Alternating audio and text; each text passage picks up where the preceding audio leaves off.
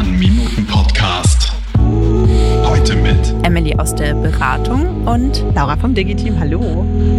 Laura und ich haben uns kürzlich über die aktuelle Friends Reunion unterhalten, denn Laura und ich sind große Friends-Fans. Laura, wie hat dir denn die Friends Reunion gefallen? Es war ein sehr emotionaler Moment für mich auf jeden Fall. Ich habe viel geweint, aber auch im gleichen Zuge ein bisschen bei Social Media recherchiert, beziehungsweise eigentlich ist es mir zugeflogen, muss ich schon fast sagen. Das Thema Sexismus bei Friends, darüber hatten wir uns ja dann auch kurz unterhalten. Hast du dazu auch schon irgendwie mal was mehr gehört oder was gelesen? Genau, bei mir war auf jeden Fall vor allem Instagram voll damit, mit diesen Themen. Kann man Friends noch schauen? Ich habe da auch einen total interessanten Artikel drüber gelesen, wo auch nochmal darüber diskutiert wurde, ist Friends denn überhaupt zeitgemäß? Kann man das heutzutage noch schauen? Und in dem Artikel ging es vor allem auch um das Thema Sexismus. Da habe ich an eine Studie gedacht, die ich letztens gelesen habe. Da ging es auch um das Thema Sexismus in der Werbebranche. Die Frage wurde gestellt, findest du, dass die Werbebranche ein Sexismusproblem hat? An dieser Umfrage haben 630 TeilnehmerInnen teilgenommen und 95 Prozent haben gesagt ja. Und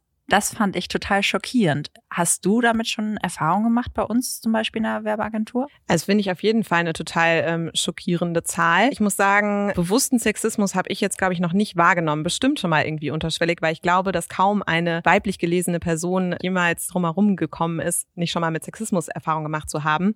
Ich muss sagen, ich finde eigentlich, dass bei uns ein ganz guter Radar auch für Sexismus vorhanden ist. Ich erinnere mich an eine interne Abstimmung, wo es darum ging, Werbemittel für Tinder zu erstellen und alle sich gleichzeitig einig waren, waren, okay, das ist eins drüber bei ähm, einem der Werbemittel. Und ich finde, das ist eigentlich ein total positives Zeichen, dass irgendwie auf jeden Fall ein Bewusstsein dafür vorhanden ist. Aber du hattest mir auch noch irgendwie was anderes von dieser Umfrage erzählt, nämlich, dass tatsächlich nur 50 Prozent oder um die 50 Prozent der TeilnehmerInnen, die das Gefühl hatten, dass sie eine Ansprechpartnerin, eine feste in der Agentur haben. Und das finde ich auch mega heftig. Genau, ungefähr 55 Prozent haben gesagt, nein, ich habe keine Ansprechperson bei mir in der Agentur. Und da habe ich eigentlich auch bei uns ein ganz gutes Gefühl. Weil wir haben ja zum Beispiel den Betriebsrat und gerade aus dem Grund haben wir da Ansprechpersonen, denen wir vertrauen können. Und deshalb glaube ich, dass wir auch total privilegiert sind, dass wir diesen Betriebsrat haben und da einfach Ansprechpersonen haben, mit denen wir offen über jegliche Dinge, wie zum Beispiel auch Sexismus, sprechen können. Ein Hoch auf den Betriebsrat. So ist es.